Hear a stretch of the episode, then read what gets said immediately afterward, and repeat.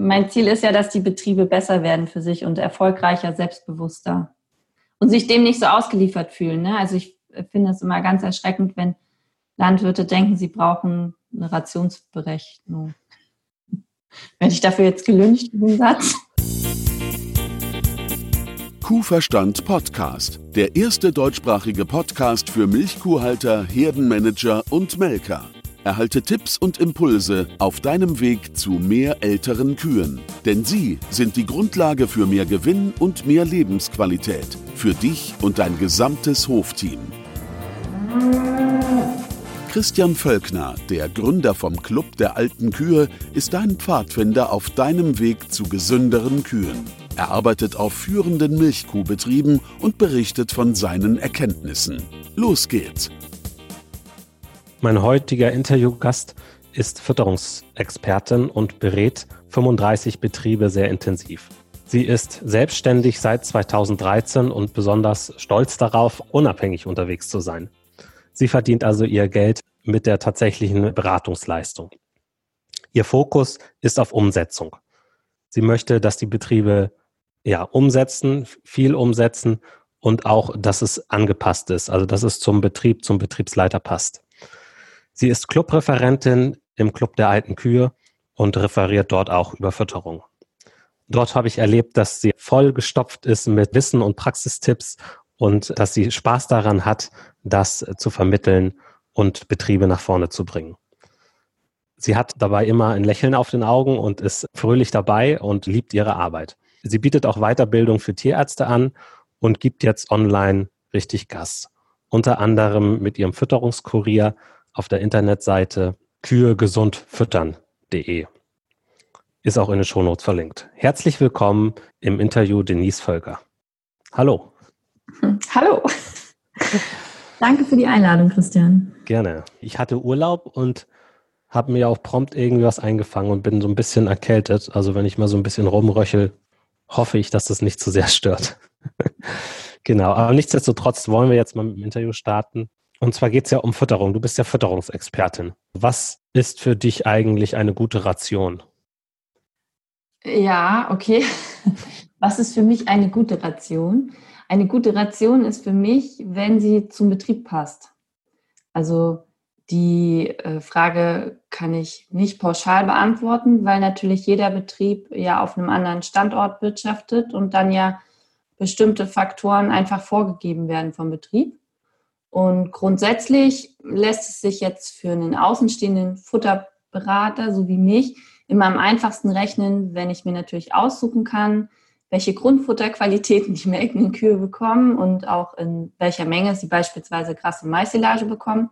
Aber selbst das ist ja auch vom Betrieb vorgegeben. Deswegen ist für mich eine gute Ration eine Ration, die gut zum Betrieb passt und ähm, womit sich die Kühe gesund füttern lassen. Also Wiederkäuergerechtheit ist sicherlich ein Punkt, aber ähm, diese klassische Wiederkäuergerechtheit, wie wir sie früher in der Schule gelernt haben, ist ja heute nicht mehr das, was man so in der Hochleistungsherde erwartet, sondern die Tiere müssen die Ration halt gerne fressen, weil sie sehr schmackhaft ist und gut aufgenommen werden kann, aufgrund von angepasster Häckselqualität etc. Ich habe so das Gefühl, dass es eine Tendenz gibt, die Ration nasser zu machen. So, ne? äh, ja. was, sagst, was sagst du dazu? Also, das ist richtig. Also, das ist halt so ein Trend, der jetzt in den letzten, ja, wir haben das Seminar oder den Workshop damals 2016 dazu gemacht. Also ist jetzt ja schon so seit vier Jahren im Kommen durch den Trend der Kompakt-TMR aus Dänemark. Ist meines Erachtens nach auch ein Konzept, was gut funktionieren kann, wenn es richtig umgesetzt wird. Ähm, ich selber habe aber wenig Betriebe, die das nachhaltig umsetzen können, einfach aus ähm, arbeitswirtschaftlichen Gründen. Nichtsdestotrotz kann das auch oft gut zu einem Betrieb passen und es funktioniert, das weiß ich. Hm, ich bin dann dazu übergegangen, gerade in den letzten beiden Grundfutterjahren hatte ich häufiger mal Schwierigkeiten mit trockenen Grassilagen, also dieses Jahr und letztes Jahr. Und ähm, dass wir dann Wasser beigemischt haben, um die Ration auf einen für mich optimalen TS-Gehalt einzustellen der liegt für mich eben nicht bei 34 Prozent oder 35 Prozent, wie man das manchmal bei einer Kompakt-DMR beobachten kann, sondern ich arbeite gerne mit TS-Gehalten von 39 bis 44 Prozent. Okay. Mit äh, Gras- und Maissilagen halt im Einsatz. Ne? In anderen Ländern ist das ja ganz anders. In den USA beispielsweise haben die Rationen immer 50, 60 Prozent TS. Also das ist ja regional auf der Welt auch sehr unterschiedlich, wie das gehandhabt wird. Und da hat auch jeder Mensch, der Futterration rechnet, andere Erfahrungen oder ja, was er mag, ja. sein Ziel. Gibt es denn was, was in jede Ration reingehört für dich? Also auf jeden Fall ist es für mich wichtig, dass die Tiere mit Mineralstoffen bedarfsgerecht gefüttert werden. Ob man jetzt äh, die eine oder andere Kraftfutterkomponente einsetzt, ist mir nicht so wichtig. Und ob man viel Mais oder Grassilage füttert, ist mir auch nicht so wichtig. Also bei der Grundfuttergeschichte ist mir die Grundfutterqualität sehr wichtig. Da lege ich halt einen großen Fokus drauf. Und bei dem Kraftfutter ist es mir wichtig, möglichst einfach zu füttern und ich arbeite ja fast nicht mit Mischfutter, auch wenn das jetzt die Landhändler vielleicht nicht so gerne hören. Aber da ich auch viele große Betriebe habe, haben die dann entweder ihre eigenen Vormischungen und ähm, bestellen sich halt nur die Einzelkomponenten oder machen ganz einfache Mischungen, wo sie dann nur ein, zwei Sachen drin haben. Grundsätzlich ist mir halt wichtig, ähm, dass die Ration bedarfsgerecht ist und dass sie nicht nur bedarfsgerecht gerechnet ist, sondern dass man das dann auch abgleicht, ne, ob es tatsächlich so ist. Also dass man auch mal Analysen von der TMR verschickt oder wie auch immer. Und zur Futtervorlage, da gibt es ja auch unterschiedliche Ansätze, ob nun beim Melken oder zwischen den Melkzeiten. Was, was empfiehlst du da? Mhm. Da empfehle ich natürlich ganz klassisch, äh, wenn die Kühe vom Melken zurückkommen, dass sie dann gerne Frischfutter vorgelegt haben sollen. Wenn man jetzt nicht zweimal am Tag frisch vorlegt, dann ähm, zumindest nach, also nach einer Melkzeit oder zu einer Melkzeit.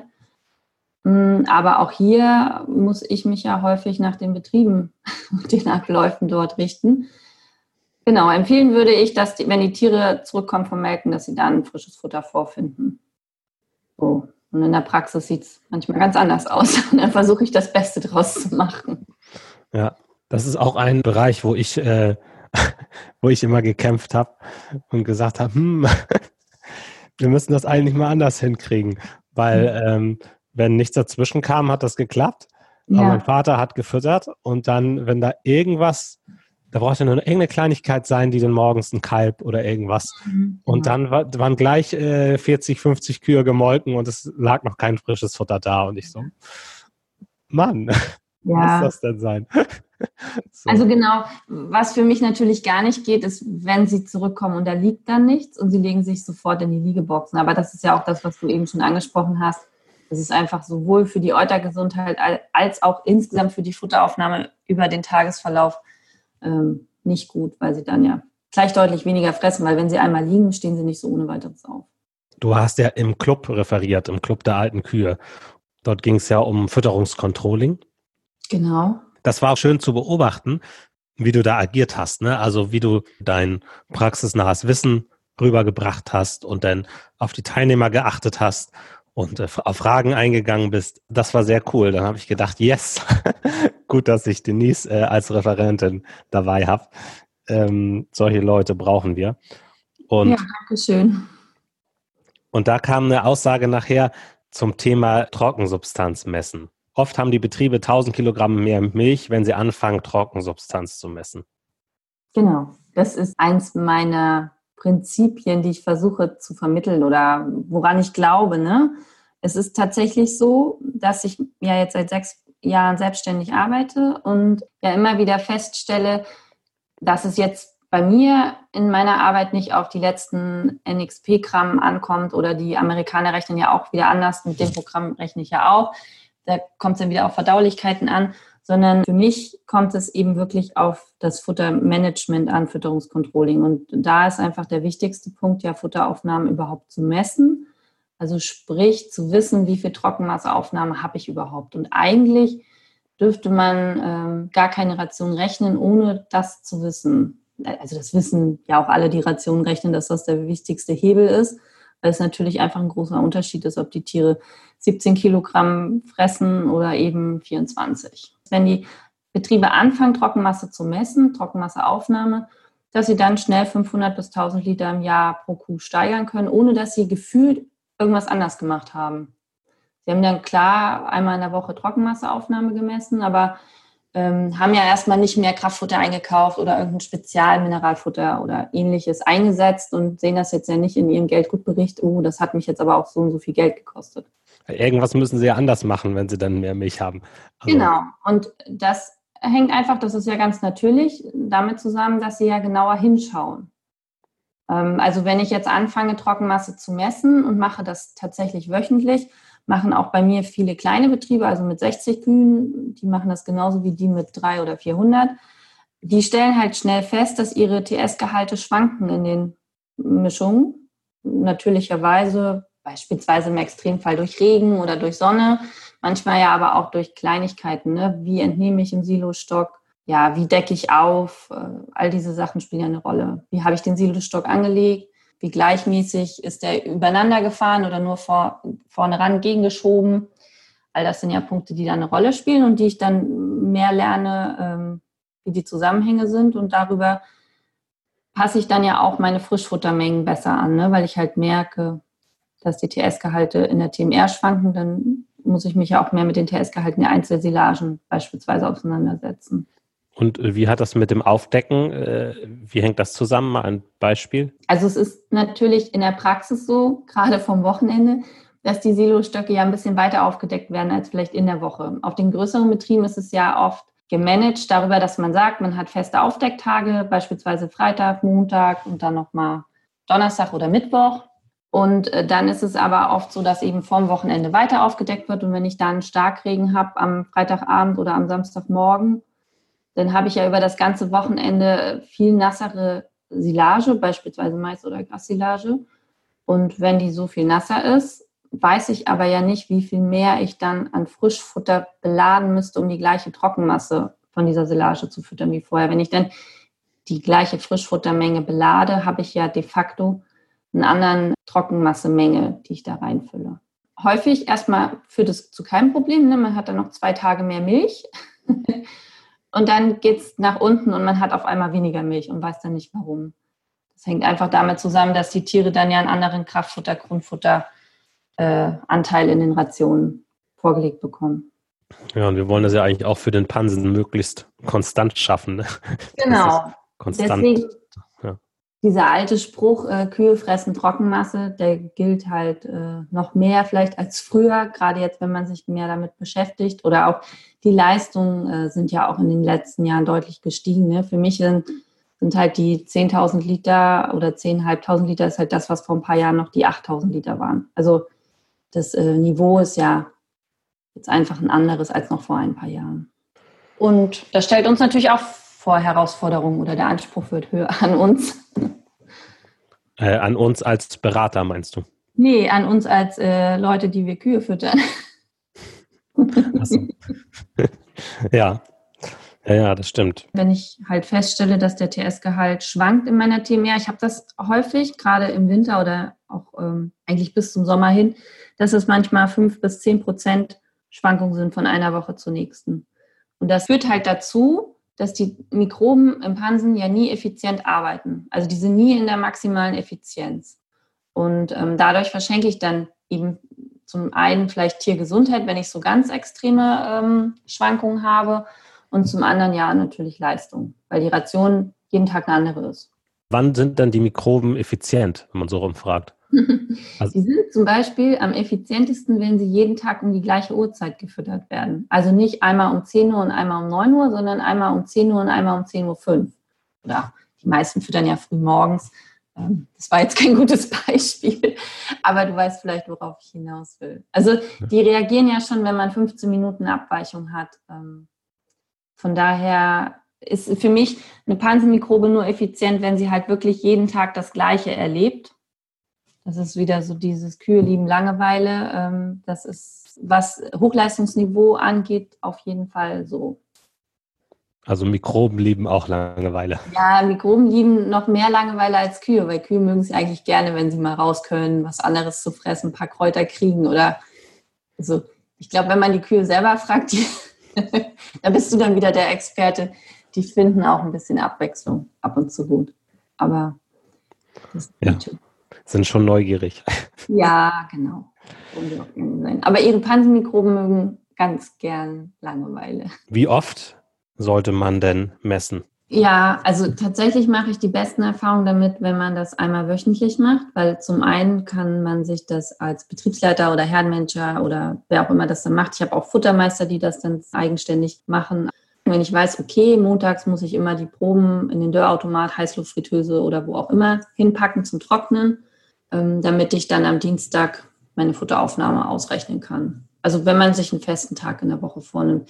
Ich habe das auch immer mal wieder probiert, ähm, dass man sagt, man macht das nur einmal im Monat, beispielsweise zur Milchkontrolle oder zum Monatsende. Das klappt aber nicht so nachhaltig und die Schwankungen lassen sich nicht so gut abbilden. Reicht denn schon, um da reinzukommen, eine Probe in der Woche? um da reinzukommen, würde das tatsächlich reichen. Nach zwei Wochen würde man aber schon feststellen, dass man dann ja äh, eine Schwankung hat, beispielsweise von mehr als äh, vier Prozent in seiner TMR. Und dann wird man natürlich neugierig, setzt seine Sherlock Holmes Mütze auf und überlegt ja, woran das liegt. Dann ist man in der Regel ja auch so motiviert, dass man sich die Einzelsilage nochmal rausnimmt aus dem Silostock und die dann nochmal einzeln testet, um zu gucken, inwiefern weichen die denn von meinem bisher angenommenen äh, Futteranalyseergebnis ab, mit dem ich die Ration gerechnet habe beispielsweise. Also von daher, ich habe auch Betriebe, die messen jeden Tag. Ne? Also ich glaube, gerade auf einem Großbetrieb, wo ich viel Vorschub auf den Silos habe und wo ich vielleicht auch weiß, dass der Silo ein bisschen heterogener geworden ist, als ich das ursprünglich geplant habe, kann das ja auch durchaus Sinn machen. Oder man misst nach äh, Bedarf zusätzlich, nach Regen oder nach besonders viel Wind. Die Silo-Ausrichtung spielt dann ja natürlich auch noch eine große Rolle. Ne? Wie viel Sonne und Wind habe ich da drauf stehen? Ja, ist natürlich irre, ne? Also, dass man so viel macht eigentlich, ähm, um Fütterung besser zu machen, neue Komponenten ausprobiert und immer wieder die Ration durchrechnet und eigentlich gar nicht genau weiß, äh, was die genau fressen. Ne? So. Genau. Das ist ja eigentlich steinzeitlich. Richtig, und es ist eben auch deswegen in den letzten Jahren hat es sich verändert. Also ich habe ja auch begonnen und habe dann geplant, ja, ich mache da Milchviehberatung, so auch Kuhkomfort, Fruchtbarkeit etc., das gehört ja alles mit dazu, komme aber ja dann immer wieder bei der Fütterung raus, also mit allen Punkten und kommt da dann auch immer recht schnell wieder beim Futtermanagement raus. Ne? Wie häufig füttere ich? Wie frisch ist das Futter? Wie häufig wird angeschoben? Zu welchen Uhrzeiten? Wie lang sind die Pausen nachts? Äh, wie viel Trockenmasseaufnahme habe ich jetzt? Wie kann ich die verbessern? Was passiert, wenn ich zweimal häufiger ranschiebe? Was passiert, wenn ich später abends ranschiebe? Und wenn ich anfange, eben Trockenmasse zu messen, dann sind das ja alles Sachen, die ich dann immer ausprobieren kann. Ich kann dann auch mal, wenn man sich, wenn der Milchpreis das hergibt, Spezialfuttermittel ausprobieren, sehe dann aber ja relativ schnell, ähm, wie verändert sich meine Futteraufnahme dadurch. Manchmal geht es ja sogar runter habe ich vielleicht eine höhere Futtereffizienz, aber Futterkosten insgesamt spielen natürlich ja auch eine Rolle, ne? oder dieses Einkommen nach Futterkosten. Also das ist sehr äh, komplex und letztendlich hast du recht, runterbrechen kann man es auf Trockenmasseaufnahme messen. Und dann hat man eigentlich schon alles. Und für mich ist natürlich richtig cool, wenn die Betriebe dann irgendwann so weit sind, dass sie selber die aktuellen TS-Gehalte nehmen und ihre Ration danach aktualisieren. Also die Rationsberechnung von mir, da steht ja auch immer drauf, wie viel Trockenmasse mitgefüttert werden muss. Und wenn man das dann selbst anpasst, das ist richtig cool. Dann sind die ja richtig unabhängig, dann wissen die ja selber Bescheid. Ja, genau. Ja, das, das ist, also das ist ja mein Ziel. Ich, also mein, es gibt äh, ja so viel Arbeit. Äh, ich, äh, mein Ziel ist ja, dass die Betriebe besser werden für sich und erfolgreicher, selbstbewusster und sich dem nicht so ausgeliefert fühlen. Ne? Also ich finde es immer ganz erschreckend, wenn Landwirte denken, sie brauchen eine Rationsberechnung. Werde ich dafür jetzt gelünscht, den Satz? Von mir, von, von, von mir nicht. Ähm, schön. Was, was meinst du damit genau? Ja, wie du schon sagtest, ähm, wenn ich meine Futteraufnahme im Griff habe und kann so ein bisschen meine Tankmilchwerte lesen oder meine Milchkontrolldaten, dann ändere ich ja meine Ration, in, also ich ändere immer jede Ration in kleinen Schritten, also neue Silagen etc. Es wird immer alles langsam verschnitten miteinander über mehrere Tage. Und wenn ich Futterumstellung langsam vornehme, meine Trockenmasseaufnahme kenne und meine Tankmilchdaten kenne, dann bin ich schon ziemlich safe. Klar, es ist dann cool, wenn ich auch noch eine Grundfutteranalyse habe und vielleicht weiß, oh aha, da ist jetzt fünfmal so viel Zucker drin wie in der Grassilage vorher.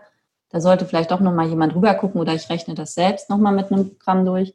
Mir ist es wichtig, dass Landwirte sich so mit den Basics auskennen und keine Angst vor Fütterung haben. Das ist mir sehr wichtig. Das, also ich, das muss man sich immer auf der Zunge zergehen lassen. Da ist, also da ist jemand, die Denise Völker, die, ähm, die eigentlich komplett so rundum beraten will, immer wieder bei der Fütterung rauskommt, dann feststellt, Fütterung ist zentral und eigentlich ist noch äh, wichtiger das, äh, das Management von der Fütterung und dann sogar sagt, wichtiger als die genaue Rationsberechnung ist, dass du erstmal weißt, wie viel äh, TM-Aufnahme du hast.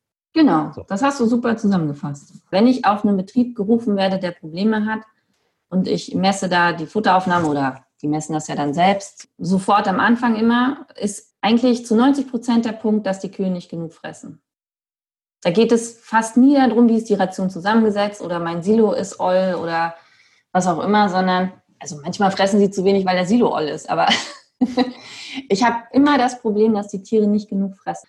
Mein Ziel ist, dass sie irgendwie 22, 23 und mehr Kilogramm fressen und tatsächlich fressen die meisten Herden aber unter 20 ähm, Kilogramm. Und dann brauche ich halt sehr hohe Energiedichten. Oft ist das eingerechnet in den Rationen mit 7,0, 7,2 Megajoule. Mit Zusatzstoffen ist das manchmal möglich. Ähm, aber wenn ich das dann einschicke ins Labor, kommt halt oft raus, dass das ja gar nicht da drin ist. Von daher erklären sich dann schon ein Großteil der Probleme, die die Herde dann hat. Wenn ich gesunde Kühe füttern will, dann muss ich halt eine hohe Futteraufnahme generieren. Und die ist natürlich in Deutschland, verstehen wir jetzt unter hoch 22, 23, 24 Kilo. In den USA ist hoch halt 32 Kilo. Ne? Also das ist ja dann auch wieder regional unterschiedlich. Was hilft da? Also wenn man mit seiner Futteraufnahme rauf will, sind das oft die gleichen Punkte oder verschiedene Punkte auf den Betrieben? Kommt immer auf das Ausgangsniveau an. Ne? Also auf dem Betrieb, wo ich bei 18, 19 Kilogramm starte, sind das in der Regel immer die gleichen Punkte. Da sind das dann so Sachen wie die Grassilage schmeckt nicht, weil da zu viel Rohasche drin ist oder die ist zu lang oder es wird nicht häufig genug rangeschoben ne, oder nicht zu festen Uhrzeiten. Also das ist ja das, was ich zu Beginn schon sagte. Die Kühe lieben das natürlich oder die Pansenmikroben viel mehr, wenn es da auch irgendwie so ein bisschen Gewohnheitspunkte gibt, woran sie sich orientieren können. Und ich habe halt nachts manchmal sehr lange Pausen. Also gerade auf Familienbetrieben ist das ja manchmal auch schwierig, besonders wenn sie dann ausgesiedelt sind das zu gewährleisten, dass nachts die Pause nicht zu lang ist. Auf einem mitarbeitergeführten Betrieb ja ein bisschen einfacher. Aber da sind es wirklich so Futtertischmanagement und Schmackhaftigkeit der Grundfuttermittel. So könnte man das grob zusammenfassen. Gibt Betriebe, die füttern tatsächlich noch pelletiertes Futter am Futtertisch, wobei da hoffe ich immer, dass es überall schon hin vorgedrungen ist, dass man das nicht machen sollte wegen der Futterselektionshöhe, ne? weil die Tiere dadurch viel Zeit verlieren. Die verbringen ja nur eine gewisse Zeit am Futtertisch und wenn sie da hauptsächlich mit Futtersuche zu tun haben, dann geht uns da viel Zeit flöten. Das kann man ja richtig beobachten, wie sie denn das äh, sich ein Loch buddeln und dann schieben sie das Futter hin und her, dann fallen die Pellets raus, dann können sie sich auflecken und ja, so kann, so kann man sich beschäftigen als Kuh am Futtertisch. Ja, genau. Das ist so. Und das ist halt mit äh, langen Grasbüscheln oder Heu oder wie auch immer ähnlich. Ne? Wenn sie viel sortieren, irgendwie was wegsortieren müssen. Das kostet immer alles Zeit und das geht dann vom Konto der Futteraufnahmezeit runter und ist aber nicht echte Futteraufnahme in dem Sinne. Ja, und das ist ja auch wieder Zeit, in der die Kuh steht und nicht liegt. Genau. Ja, ja, ja, deswegen, also sie wird ihre Stehzeit am Futtertisch dadurch nicht erhöhen, ne? Die geht ja dann trotzdem sich hinlegen, weil sie irgendwann nicht mehr stehen muss. Wie hoch ist der Zeitaufwand, ne? Das ja. ist ja auch nicht ohne vielleicht. ja, das kommt halt drauf an, ähm, was ich dann noch mache. Also wie du vorhin schon angesprochen hattest, man kann ja nur die eine Probe untersuchen oder man macht die Einzelsilage noch mit dazu. Dann dauert es natürlich ein bisschen länger. Bei mir dauert das meistens Einwiegen und Rückwiegen und Anstellen. Ups. dauert so zehn Minuten. Ähm, ja, und wenn man dann noch ein paar Kennzahlen raussucht, ich habe so ein paar Betriebe, die mir jede Woche dann ihre Kennzahlen dazu schicken, Kraftfutterverbrauch, äh, wie viele Tiere haben gekalbt, äh, wie, also gab es da irgendwelche Vorkommnisse beispielsweise. Und dann hatte ich jetzt neulich extra nochmal gefragt, die brauchen eigentlich immer so 15 bis maximal 20 Minuten für den ganzen Prozess. Und dann hat man aber in einer einfachen Excel-Tabelle eine gute Abbildung dafür über den Jahresverlauf. Und da ist es für mich dann natürlich spannend, wenn die das schon lange machen. Ich habe einen Betrieb, der macht das jetzt schon über drei Jahre, zu gucken, ne, wie war der Sommer vor einem Jahr, weil man sich ja doch immer nur an die letzten Wochen oder Monate erinnert und sich etwas schwer damit tut, wie war es denn tatsächlich vor einem Jahr. Also man hat ja immer nur dieses Bauchgefühl. Ja, mhm. und deswegen finde ich das immer cool, wenn das irgendwo eingetragen wird, wo man es dann auch nochmal wiederfindet oder auch auswerten kann mit Grafiken. Ähm, muss man aber natürlich mal nicht. Man kann es auch im Papier schreiben und fertig. Ja, das ist dann wahrscheinlich so, dass man das einmal sich da reinfuchsen muss und das äh, lernt, wie man das macht und äh, dann, wenn man dann da die Routine da drin hat, dann äh, hat man dann auch den Nutzen. Ne? Genau. Und den Nutzen hat man eben relativ schnell dadurch, dass man ja doch immer wieder ein oder andere Stellstrauben findet, wo man sagt, oh Mann, da kann ich jetzt noch mal drauf achten oder ich probiere das und das mal aus. Also man fühlt sich ja auch sicherer dabei, Sachen auszuprobieren weil man ja sehen kann sofort, ob das in die richtige Richtung geht oder nicht. Wenn ich jetzt eine neue Futterkomponente einmische und stelle halt, obwohl ich sie jetzt schon zwei, drei Wochen füttere, fest, dass die Tiere schlechter damit fressen, weil sie das nicht mögen oder wie auch immer, dann kann man das eben tatsächlich messen. Möchtest du noch was sagen, äh, womit man das misst oder so? Klassiker im Moment hier in Deutschland sind ja Dörrautomaten, weil die nicht teuer in der Anschaffung sind. Ich finde die auch gut, weil man die ähm, für mehrere Proben gleichzeitig nutzen kann. Also da kann ich eben auch drei, vier Proben gleichzeitig trocknen. Der Nachteil ist, dass der in der Regel 24 Stunden laufen muss, damit es wirklich trocken ist.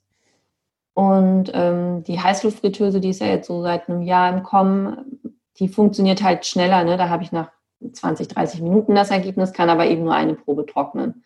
Und da muss ich dann einfach gucken, was zu meinen Arbeitsabläufen besser passt. Also was ich für ein Typ bin, ne? ob mir das einfacher fällt, da drei, vier Proben reinzupacken, wegzugehen und am nächsten Tag vorbeizukommen oder ob ich sage, ah, ich will das aber heute fertig kriegen und mache das dann in kürzeren Abständen. Und dann gibt es natürlich auch noch teureres Equipment, äh, meistens aus den USA, zum Beispiel dieser Tester Costa, womit man dann Trockenmasse bestimmen kann. Da kann man auch eine Probe reinpacken, kostet aber irgendwie 300, 400 Dollar. Wenn mir dann zu teuer, weil das andere halt auch gut funktioniert. Wichtig ist, dass man, glaube ich, immer die gleiche Messmethode verwendet, damit der Fehler immer gleich ist. Weil das ist nichts, was jetzt wissenschaftlich Bestand hat. Ne? Also jede, jedes universitäre Labor oder jede LUFA schießt mir das. Aber darum geht es ja nicht. Es geht ja um die Verhältnismäßigkeiten. Also ich weiß zum Beispiel, wenn ich jetzt auf dem Betrieb trockne, habe ich erfahrungsgemäß ein bis zwei Prozent ähm, feucht, äh, ja, trockener, als es tatsächlich ist. Und wenn ich es zum Labor schicke, wird es halt noch länger getrocknet oder intensiver und dann habe ich da geringere TS-Gehalte. Ja, das ist ja auch wichtig zu wissen, dass man dann nicht da Äpfel mit Birnen vergleicht und dann äh, gleich misst. Nein, und, und, dass man auch nicht äh, dann den Dörrautomat in die Tonne tritt, weil man jetzt seine TMR zum äh, Lufa geschickt hat und halt festgestellt hat, dass die ja 2% feuchter ist in Wirklichkeit. Ne? Also das ist Blödsinn. Es geht ja wirklich nur darum, rauszufinden, habe ich diese Woche äh, 42 und nächste Woche 38 Prozent, weil dann habe ich einfach eine Baustelle, an der ich arbeiten muss und dann geht einfach nur um die Verhältnismäßigkeiten. Was magst du denn an deiner Arbeit besonders? ja, das ist eine einfache Frage. Also grundsätzlich würde ich sagen, dass mir fast alles Spaß macht. Am meisten Spaß macht es natürlich, wenn man die Entwicklung der Betriebe live miterlebt. Wenn ein Betrieb jetzt in den letzten Jahren neu dazugekommen ist und man dann eben wirklich beispielsweise anhand der MLP-Daten oder auch, weil der Landwirt mir dann sagt, wie viel Milch er jetzt im aktuellen Buchführungsjahr verkauft hat und äh, man da halt feststellt, dass der Betrieb deutlich mehr Milch liefern kann bei ähnlichen Kostenstrukturen. Ne? Manchmal verändern wir ja was, wir kaufen dann kein nicht Leistungsfutter mehr, sondern Einzelkomponenten oder wir kaufen noch eine Feuchtkomponente und dafür sparen wir dann Rapsschrot ein oder was auch immer. Aber genau, dass die Kosten eben gleich bleiben und die Milch steigt. So, das ist immer mein Ziel, höhere Grundfutterqualitäten zu entwickeln und dann ja mit den Landwirten mich mitzufreuen, wenn die sich über die Ergebnisse freuen. Also die, die äh, machen ja die meiste Arbeit auf dem Betrieb. Ne? Ich gebe ja nur Tipps oder mach Vorschläge und äh, dann muss ja jeder gucken, womit er leben kann und worauf er Bock hat und genau. ich habe halt auch viele Betriebe, die Lust haben, was auszuprobieren. Das macht auch immer viel Spaß. Aber grundsätzlich ist es eben so die Entwicklung der Betriebe oder der Kuhherden zu betrachten. Auch gerade, wenn sich dann die Tiere in der Kondition deutlich verbessern, ne? obwohl sie mehr Milch geben. Solche Sachen, gesundheitliche Verbesserungen sind natürlich das A und O. Also das äh, vergisst man immer zu erwähnen, aber das Wichtigste ist ja den Landwirten, das weißt du sicherlich aus deiner Zeit als Landwirt genauso, ähm, dass die Tiere gesund sind. Also kein Landwirt will viel Milch melken mit einer kranken Herde oder mit einer Herde, die instabil ist. Oder ja, das ist, äh, das funktioniert ja auch nicht richtig. Also es funktioniert nicht. Es äh, sorgt eigentlich für Stress und Kummer und es ist, ähm, ja, das wirkt sich ja auf alles aus. Also es macht ja dann alles keinen Spaß. Genau. Und genauso ist es andersrum. Ne? Also wenn es dann, wenn es dann die Aufwärtsspirale gibt es ja auch, dass es, dass es dann immer besser wird. Mhm. Und ähm, das macht dann ja schon Spaß. Richtig. genau, und, und da muss man reinkommen. Genau, und ich habe das ja häufig, Entschuldigung, auch noch ähm, aus meiner Angestelltenzeit von früher, dass man immer sagt, äh, man muss erst besser werden, bevor man wächst. Das sehe ich mittlerweile ganz anders, weil ich halt schon beobachte, dass viele Betriebe, oder das ist bei mir ja genauso, ich werde ja nur besser, wenn ich besser werden muss.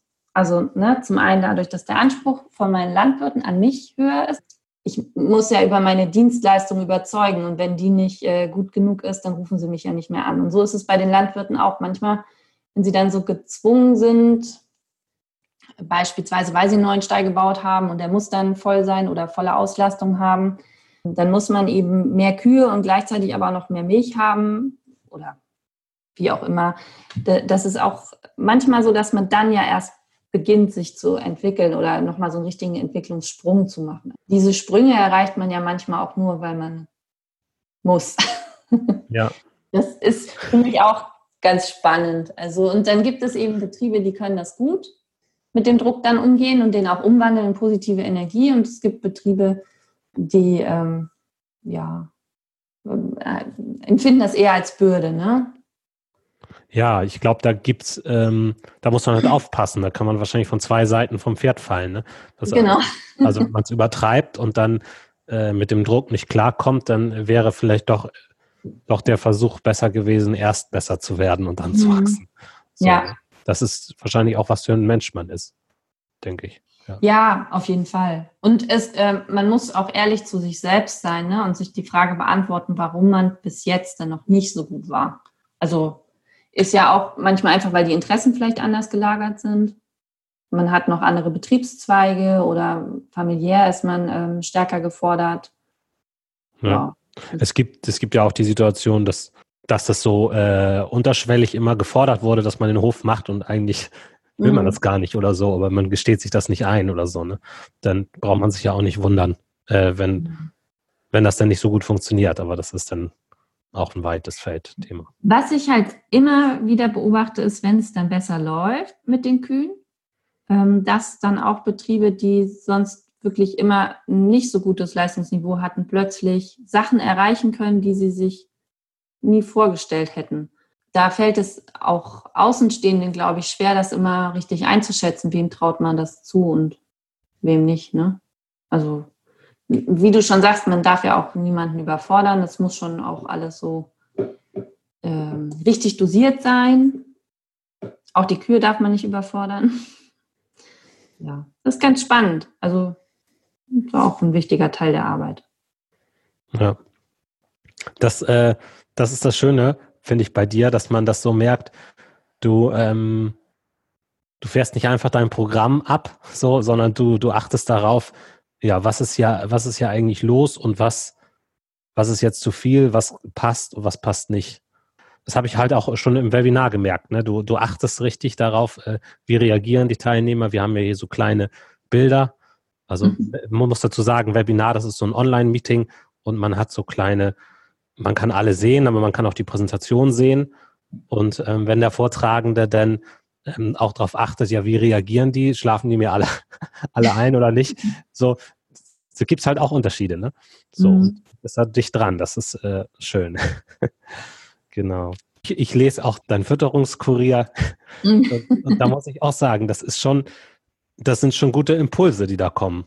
Das machst du gut. Also nicht zu lang und schön praxisnah. Also ich finde das, finde das gut. Ja, und ähm, darum geht es ja natürlich nur. Ne? Also ich werde da nie reinschreiben, äh, in die Ration müssen so und so viel Milligramm davon oder also das so bin ich nicht, weil ich einfach merke, dass ich Erfolg anders leichter haben kann. Also leichter insofern, dass es die Landwirte dann auch nachvollziehen können.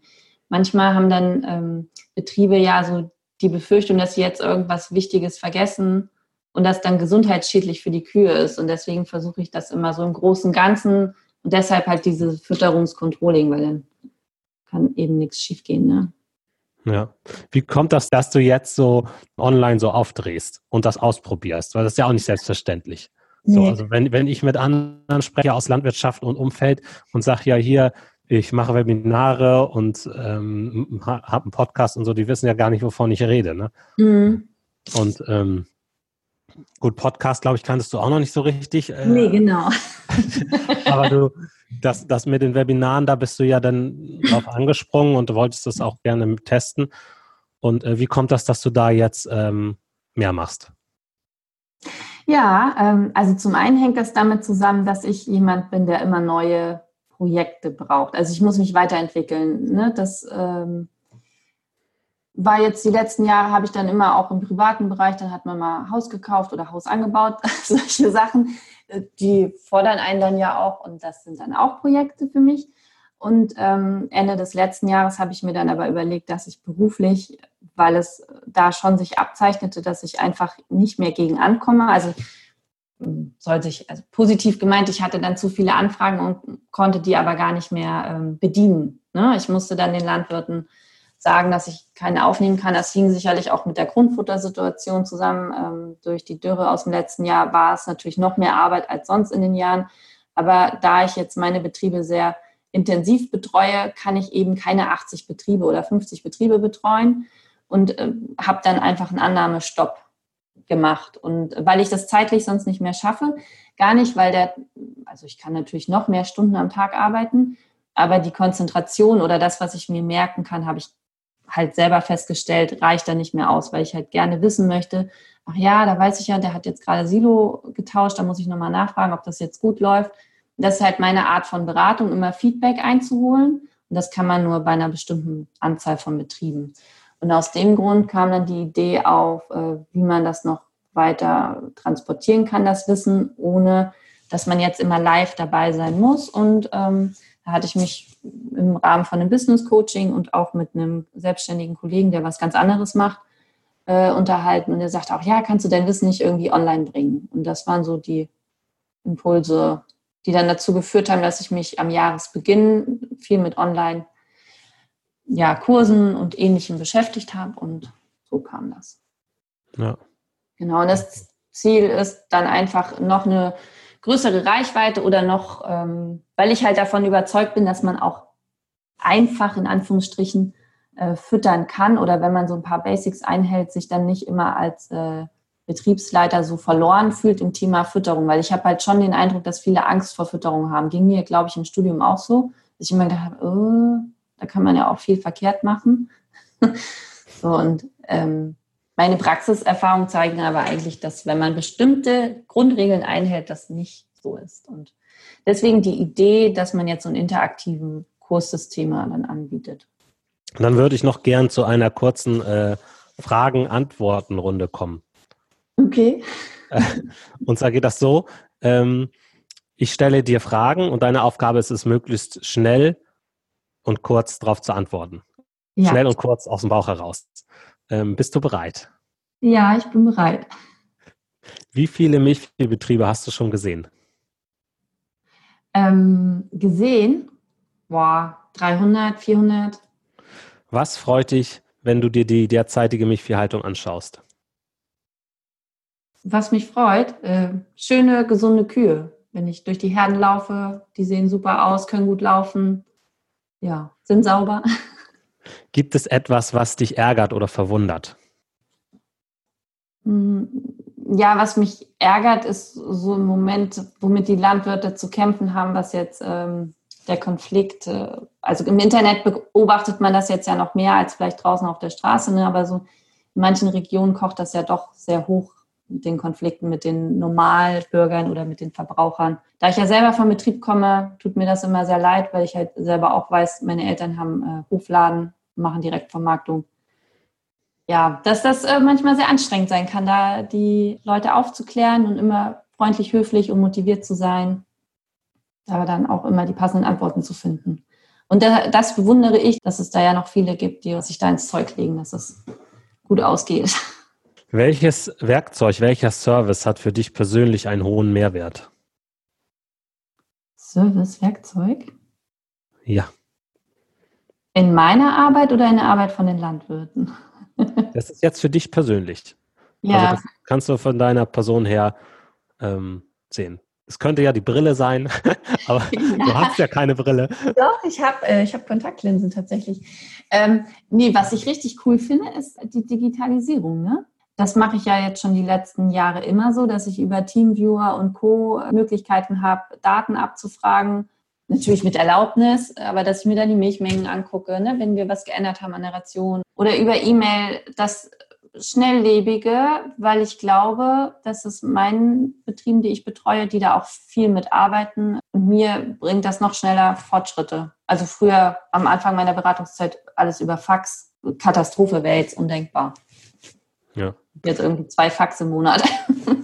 Ich, ich denke, sowas, was wir jetzt machen, also wir zeichnen jetzt einen Podcast auf über eine Webinarsoftware genau. und sehen uns. Also das wird in Zukunft grundlegend sein. Ja. Wie, wie telefonieren. Das muss man einfach können. Genau. Und das ist, das ist, damit muss man sich halt dann mal äh, eine Stunde auseinandersetzen und ein bisschen rumprobieren und dann stürzt es vielleicht ab und dann merkt man, Mist, ich muss ein neues Mikro kaufen und so, aber dann wühlt man sich da durch und ja. dann, äh, dann kann man das. Ja. Und dann hat man, dann sind, sind viele Menschen viel schneller und einfacher mhm. erreichbar, ohne dass man hin und her, also es macht total Sinn, das zu lernen. Gut. Nun die letzte Frage. Die ist sicherlich die verrückteste. Stell dir vor, du wachst morgen in einer identischen Welt auf, wie die Erde.